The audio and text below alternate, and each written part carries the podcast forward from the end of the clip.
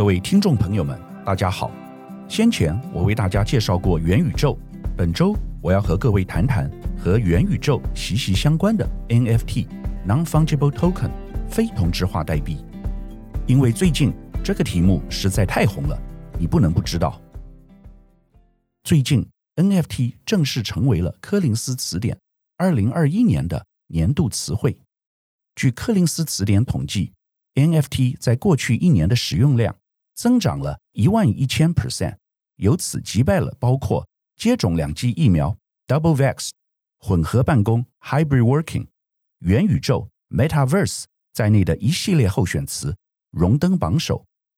你可能以为元宇宙是二零二一年最流行的词汇，我原来也是这么认为，但它是十月才开始红的。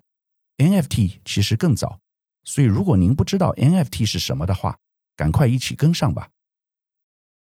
马来西亚歌手黄明志最近成为海峡两岸话题人物，因为他写了一首歌曲《玻璃心》，讽刺中国大陆的专制集权统治，歌词相当露骨。虽然中国大陆非常震怒，但台湾的年轻人和海外华人世界却一面叫好。十一月七号，他再接再厉。写了一首关于 NFT 的歌，Go NFT，并且将这首歌上架 NFT 交易平台。它的主要目的是要摆脱中介机构的控制，而且连中共也管不了，因为 NFT 与创作者间的关系不会受到 YouTube 对内容进行的审查，各国政府也无法进行管控。结果没有想到，黄明志的 NFT 作品在三小时内被抢光，他出售 NFT。共赚进一百九十亿枚以太币，市值约两千五百万新台币。诚如他所说的，睡了一觉起来，银行账户多了一百万美元，实在也够夸张。我们来看黄明志《Go NFT》这首歌的歌词：“去你的支票，去你的钞票，去你的第三方，来吧 NFT。”很清楚地表明了 NFT 去中间化和去中心化的特质。由区块链技术，每一个 NFT 都拥有一串独一无二的编号，且每一次的转手资讯都会自动写入区块链上。一旦写入，就无法修改。也就是说，NFT 是一类具有唯一性的数位资产，因此定义为非同质化。非同质化的意思是不会和别人一样。以黄明志的歌曲为例，每一首歌都有个别的数位资产所有权证明。这和加密货币比特币不同，每个比特币都是相同的，所以叫做同质化代币。但 NFT 可以代表独一无二的数位物品，都具有唯一性。根据目前市场惯例，非同质化代币可以代表数位文件，如画作、影片、声音或其他形式的艺术创意作品。这些代表作品的代币在其底层区块链上被追踪，并为买家提供数位资产。所有权证明。NFT 并不是艺术品或实物本身，NFT 只是一组 metadata 即数位资讯，用于对艺术品或实物进行所有权标记。正因为如此，几乎任何东西都可以被 NFT 标记，由此也有了 NFT 市场上千奇百怪的商品。举例来说，Twitter 联合创始人杰克多西 （Jack Dorsey）。把自己在推特上的第一则推文铸造为 NFT，随后以两百九十一万美元的价格卖出。这条消息的内容是：我刚设置了我的 Twitter。杰克多西后来把拍卖所得捐给了慈善机构。另外，甚至有人用 NFT 标记了自己的一滴血。透过这种数位标记，一些在过去看来完全不可能商品化的事物，都可以变为商品，进入市场。待价而沽。今年二月时，美国知名数位艺术家 Beeple 的作品《Every Days: The First Five Thousand Days》在佳士得以六千多万美元拍卖成交，这是有史以来第三高价卖出的艺术品，因此带动 NFT 市场的兴起。但连我也没有预料到这股潮流会扩散的那么快，导致其他艺术品的 NFT 也如雨后春笋般冒出。NFT 的流行并非全无来由，相反，其背后的逻辑十分简单。一方面，它能让普通人以一种低门槛、低成本的方式接触艺术品的收藏领域；另一方面，它又能给文化领域的创作者带来更多生产获利的可能。正如美国著名的《纽约客》杂志引用一位艺术家的话所表达的：“如果通过 NFT 交易，我的朋友们能够付得起房租，养活自己和家人。”并获得一些基本的医疗保障，那么我完全支持 NFT。由这点来看，我认为 NFT 是文创工作者的福音，因为可以将创意商品化和资本化，这正是台湾缺乏的。NFT 另外一个特性是防伪，因为买家在成交后会得到数位加密的认证记录。不但如此，任何人都可以透过商品的历史交易记录，解决以往艺术品。和数位资产难辨真伪的问题。虽然 NFT 是由特定人所发行，但这不代表该特定人有权发行。连同质化代币都有可能是假的，如先前出问题的鱿鱼币就是一个例子。同理来看，非同质化代币 NFT 也有类似的问题。根据统计，截至目前为止，全球 NFT 交易金额已突破一百四十七亿美元。买卖双方人数都已超过两百万人。今年第三季全球 NFT 销售已破百亿美元，比前一季增加七倍。可见这个产业正吸引各行各业的人士积极投入。只要是艺术创作品，都可以做成 NFT 形式。假如元宇宙建构的是反映现实的虚拟世界，NFT 这种独一无二的资产。渴望成为虚拟世界的特殊资产艺术品，让元宇宙的民众在该世界进行交易与记录。这种概念给了 NFT 前景更多的想象空间。换言之，NFT 加速推进了元宇宙生态系的成熟发展。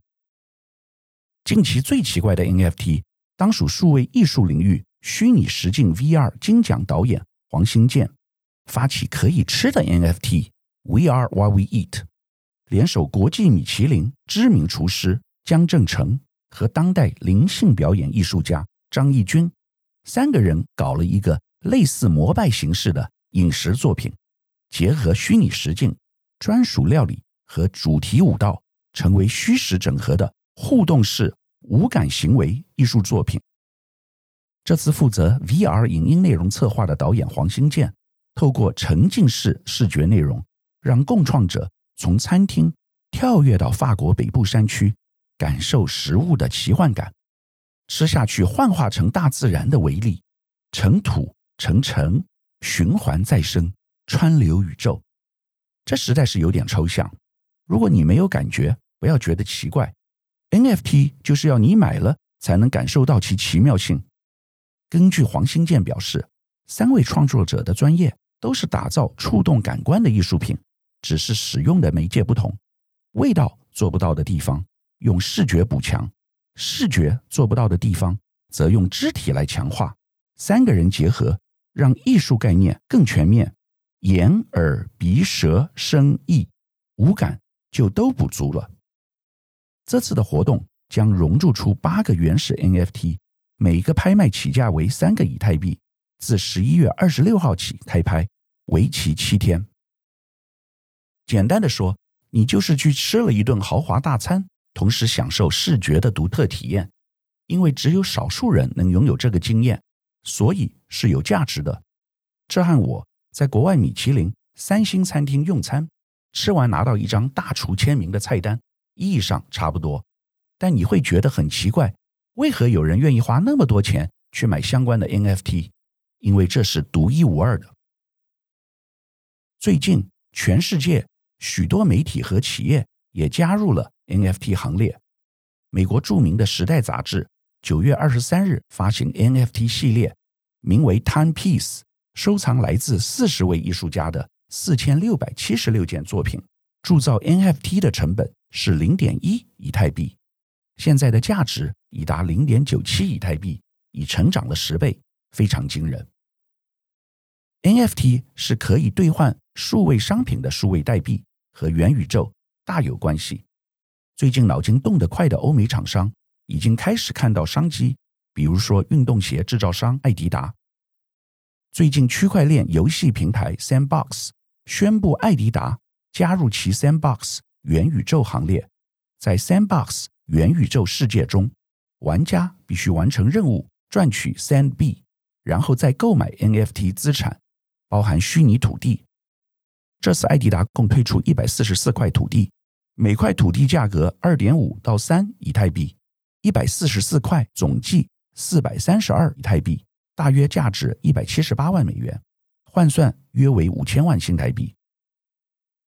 除了艾迪达，美国运动鞋大厂 Nike 最近也宣布进军元宇宙。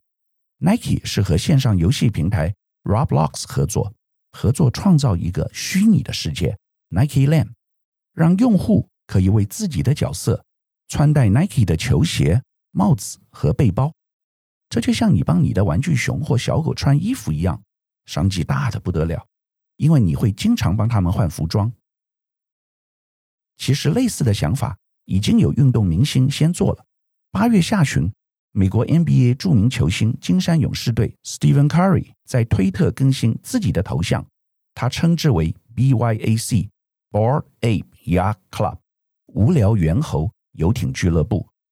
这是由一万个猿猴 NFT 组成的收藏品，包括帽子、眼睛、神情等一百七十个稀有度不同的属性，透过编排方式组合成独一无二的猿猴。每个猿猴都有不同的神情及穿着。这是运动员把自己品牌化和 NFT 结合的例子。上个月，歌手林俊杰才获得黄立成赠送 NFT 无聊猿系列，并且在推特换上新的无聊猿大头照。最近，他也在推特上宣布自己买了 Decentraland 的虚拟土地，正式跨足元宇宙世界。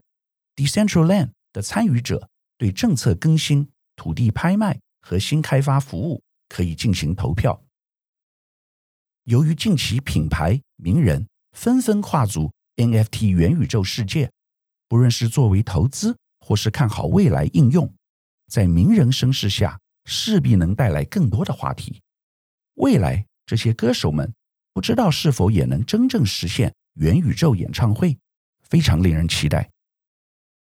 如果你以为元宇宙只是年轻人和没什么钱的人玩的游戏，那你可就大错特错。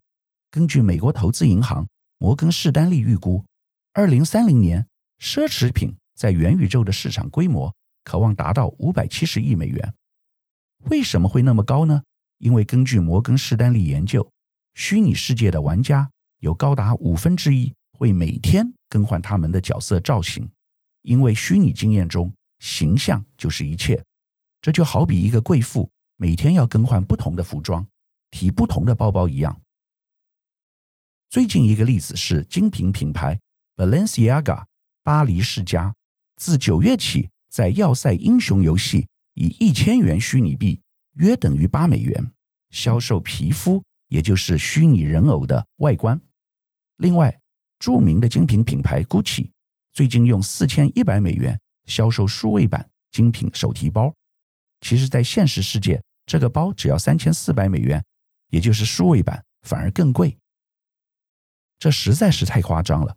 我想起几十年前，美国小孩有芭比娃娃，女生会帮芭比打扮，穿上不同的衣服。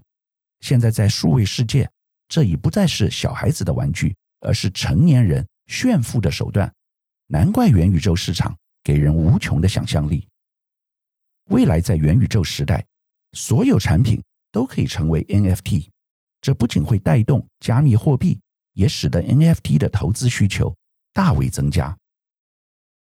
NFT 最大的价值不是实用性，而是作为虚拟世界中身份与社会地位的象征。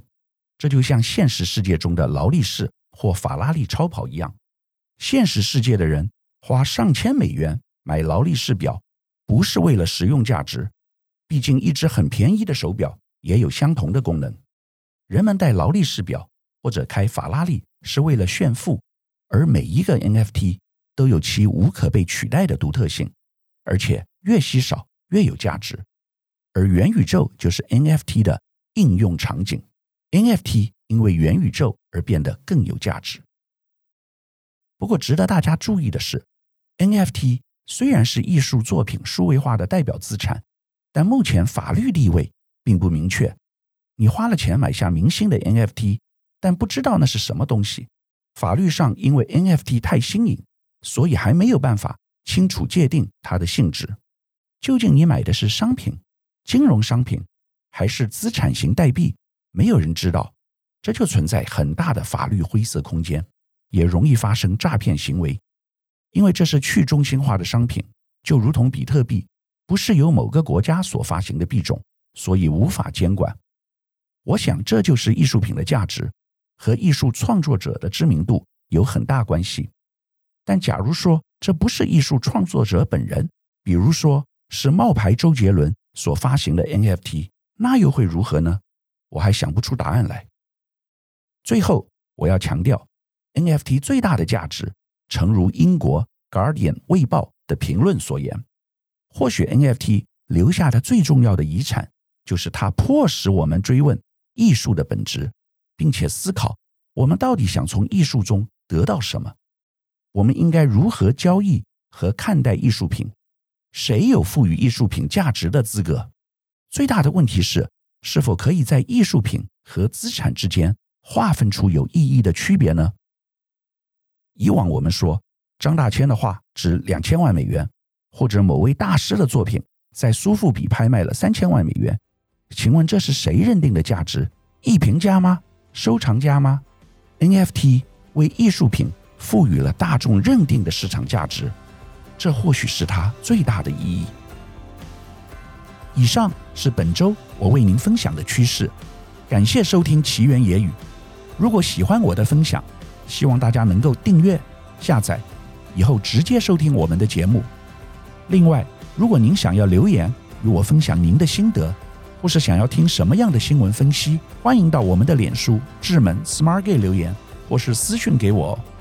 欢迎大家推荐给你的亲朋好友们，邀请大家一起收听。那我们下集再见喽，拜拜。